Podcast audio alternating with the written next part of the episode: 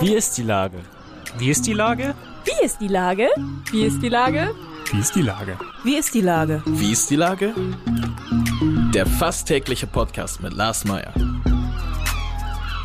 Wie ist die Lage? Unser fast täglicher Podcast als Kooperation mit der Mopo und der Gute-Leute-Fabrik spürt seit über einem Jahr tagesaktuellen Fragen nach. Macher, Musikerinnen, Models, Mütter und Politiker, genauso wie Schwestern, Schüler, Schlachter, Freiberufler oder Helfer, also prominente Lenker oder unbekannte Denker, kommen knapp 15 Minuten zu Wort.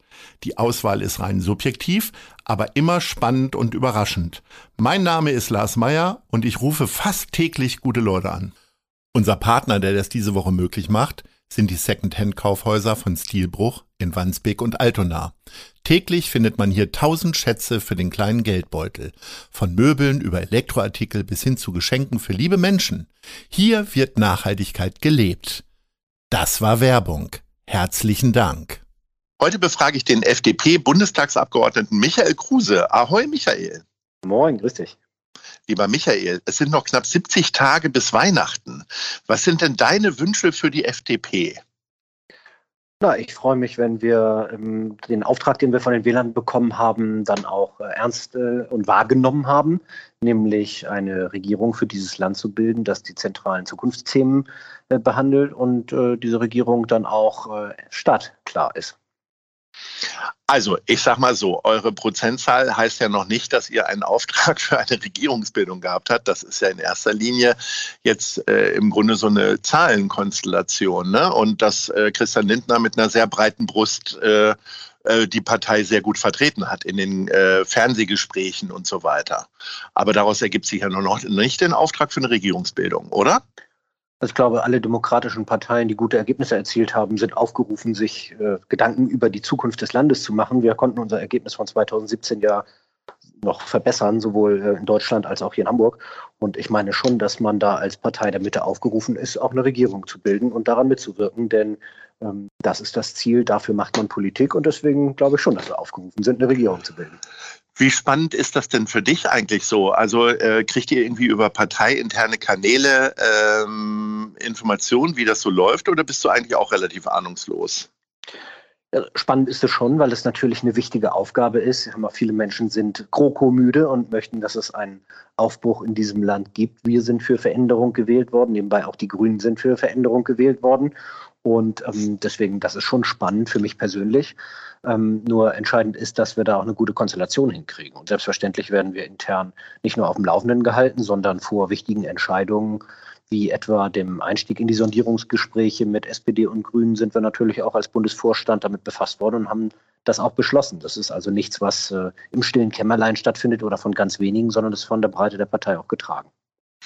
Es wird immer wieder über die kommunikativen ähm, äh, Fotos und äh, Texte ges gesprochen, die die Grünen und auch äh, die FDP zusammen erzeugen. Jetzt auch diese Woche wieder das Foto, wie man zu den Sondierungsgesprächen gegangen ist. Das sah ein bisschen aus, also Sie haben jetzt keine Cowboystiefel angehabt, aber äh, es sah ein bisschen aus wie ein Western. Ne? Also die vier, äh, die da gerade auf dem Weg waren zu äh, Olaf Scholz.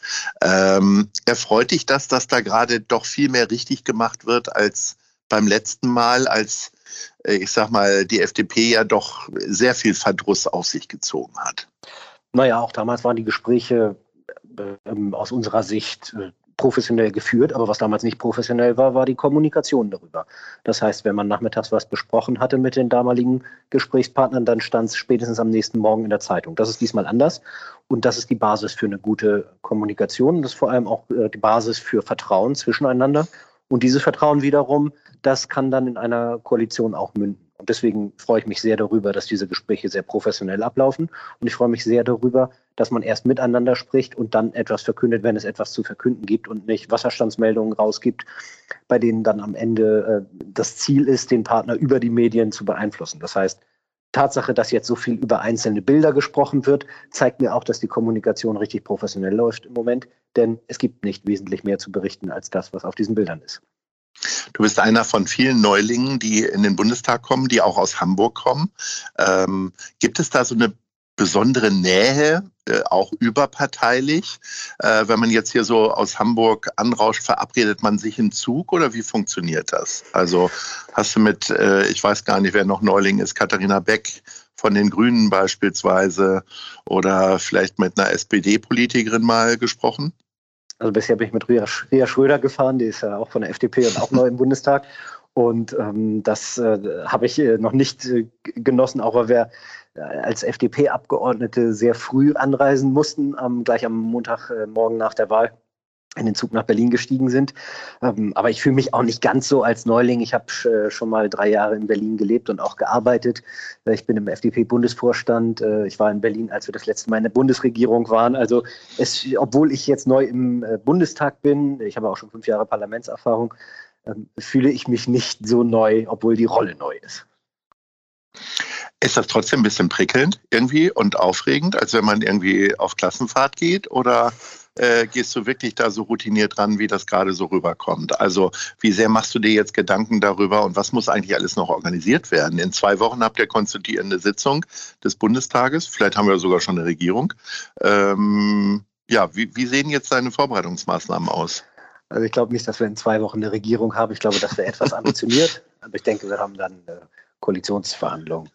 Äh, das, ist, das ist durchaus erwartbar. Also das ist schon eine sehr spannende Aufgabe, aber es ist jetzt eben auch das, äh, die Herausforderung, möglichst schnell auch arbeitsfähig zu werden in Berlin. Das heißt, ich habe gar keine Zeit verstreichen lassen, sondern habe mich gleich am Tag nach der Bundestagswahl auch mit äh, Bewerbern für mein Büro getroffen, damit ich schnell Personal einstellen kann, damit ich in Berlin auch schnell arbeitsfähig werde. Denn es geht bald in die Koalitionsverhandlungen und ähm, schon dafür müssen wir thematisch gut aufgestellt sein. Das heißt, klar äh, gibt es eine, gibt's eine Freude darüber und auch eine, eine, eine, Lust und eine Spannung auf das, was mich da erwartet. Aber gleichzeitig ist mir auch klar, ganz klar, dass wir jetzt schnell ins Arbeiten kommen müssen, denn das ist das, was die Menschen in diesem Land erwarten. Und ich meine auch, dass wir dafür gewählt worden sind.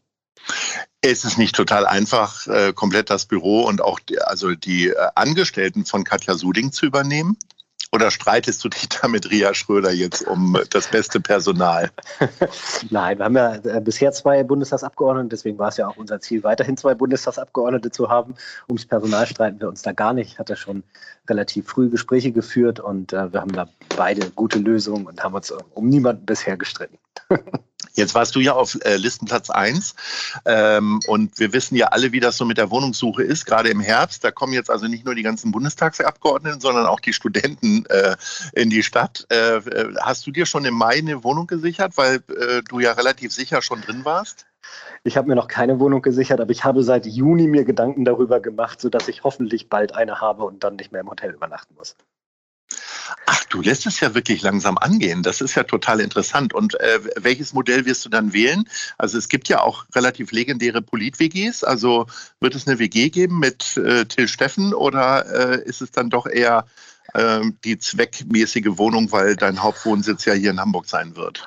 Also Till Steffen hat mich jetzt noch nicht für eine WG angefragt, wobei ich das auch schon. Aber der hat auch schon eine Wohnung, wie er mir letzte Woche erzählt hat. ja, eben. Vielleicht liegt es daran, ähm, ich werde eine Wohnung ähm, werde mir eine Wohnung suchen, die mir ermöglicht, dass meine Partnerin auch mitkommen kann und von da aus arbeiten kann und außerdem unsere kleine Straßenhündin auch mitkommen kann und da gute Bedingungen hat. Denn die soll auch Berlin kennenlernen. Ich habe ja natürlich mal auf deinen sozialen Kanälen geguckt und äh, du bist ja tatsächlich, ich weiß gar nicht, wie frisch die Liebe ist, aber du bist ja großer Hundefan, ne? Ja, absolut. Unsere Straßenhündin aus Rumänien, Tascha, äh, die haben wir vor einem Jahr zu uns geholt und ähm, ich war früher kein Hundemensch, muss ich dazu sagen, aber ich habe es äh, schätzen und lieben gelernt und es äh, ist wirklich, wirklich auch eine tolle Sache und auch ein toller Ausgleich zu stressiger Politik. Das heißt, du hast immer so kleine Plastikbeutel dann in der, in der Jackentasche, weil also ich sag mal, in der Stadt ist es ja auch immer, äh, gibt es ja für und wieder äh, Hunde zu halten, ne? Ja, also ich habe immer einen Plastikbeutel dabei, wenn ich mit unserem Hund spazieren gehe. Was ich in jeder Hose mittlerweile habe, sind Leckerlis, damit der Hund auch macht, was ich möchte.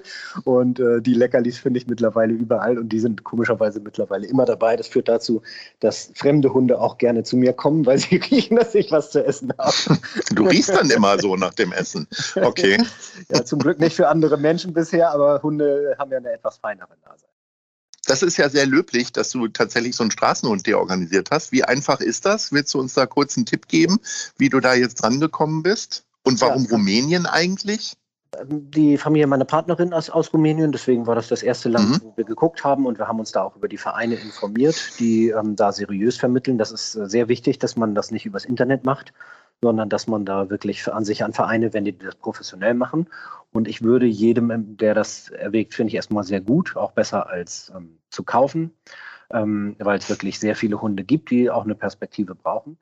Und was ich jedem empfehlen würde, ist, ähm, äh, sich erstmal bei einem Verein zu melden, mit denen zu sprechen und dann auch bei einzelnen Stationen erstmal die Hunde kennenzulernen, sodass man sich niemals aus dem Internet entscheidet, sondern den Hund äh, kennenlernen kann, was sehr wichtig ist, denn ähm, viele haben traumatisierende Erfahrungen und da ist es auch wichtig, dass man mit dem Wesen des Hundes gut umgehen kann und dass der Hund auch zur Situation zum Beispiel zur Familie passt könntest ja fast noch so eine, so eine Hundesendung machen oder einen Hundepodcast. Äh, hörst du sowas? Also ich habe tatsächlich selber mal äh, mehr oder weniger aus äh, Dadelei, habe ich mir mal verschiedene Hundepodcasts angehört, die teilweise echt ganz furchtbar auch produziert sind. Ich meine, da hättest du doch gute Möglichkeiten, wenn du so tief da drin bist. Es gibt aber auch gute, und ich bin vor allem deshalb tief drin, weil ich mir ungefähr 200 Folgen Martin Rütter angeguckt habe und auch von einem seiner äh, Mitarbeiter noch den Podcast angehört habe. Und man lernt dann ganz viel. Ich kann sehr empfehlen, das andere Ende der Leine. Und äh, da lernt man sehr viel darüber, was man selber sagt und tut und wie, wie es beim Hund ankommt. Und meistens ist es genau das Gegenteil von dem, was man sich wünscht. Ein weiteres großes Hobby ist der HSV. Ähnlich äh, wie die FDP waren die lange im Keller. Jetzt scheint so ein bisschen Ruhe in die ganze Angelegenheit zu kommen. Ähm, wie siehst du denn da die Entwicklung? Ja, also FDP und HSV war in der Tat längere Zeit die Kombi für Hartgesottene. Jetzt ist die Kombi für Aufsteiger und äh, für Einsteiger. Und ähm, ja, ich bin, bin sehr positiv ähm, angetan von der Entwicklung. Nur in den letzten Jahren war es beim HSV auch so, immer wenn man sich gerade wieder angefangen hat zu freuen, dann ging es auch schon wieder bergab. Ich glaube, Kontinuität ist das Wichtigste, was der Verein jetzt braucht, denn das ist das, was ähm, Fußballverein am Ende auch nachhaltig Erfolge sichert. Und da steht natürlich jetzt erstmal der Aufstieg an. Ne? Ist es denn so, dass du berufliche Termine oder auch private Termine nach dem Spieltag legst, sozusagen? Also du immer luschast, wann spielt der HSV, wann kann ich den gucken oder gehst du regelmäßig ins Stadion? Ist ja jetzt unter 2G-Bedingungen alles möglich wieder, ne? Wollte ich gerade sagen, so regelmäßig konnte man ja in den letzten eineinhalb Jahren gar nicht ins Stadion. Ich gehe schon gerne hin. Am liebsten fahre ich zu Auswärtsfahrten, weil da die Stimmung nochmal eine ganz besondere ist. Aber in der Politik kann man es sich aufgrund der vielen Abendtermine leider nicht leisten, ähm, immer nach dem Spieltag das Ganze zu machen. Ich freue mich für den äh, Kollegen Schmidt, wenn er das in Berlin mal schafft bei St. Pauli. Aber generell ähm, geht bei mir immer äh, Pflicht vor Kür. Hast du denn schon eine HSV-Kneipe in Berlin gefunden? Also St. Pauli-Kneipen gibt es ja tatsächlich zwei, drei Stück.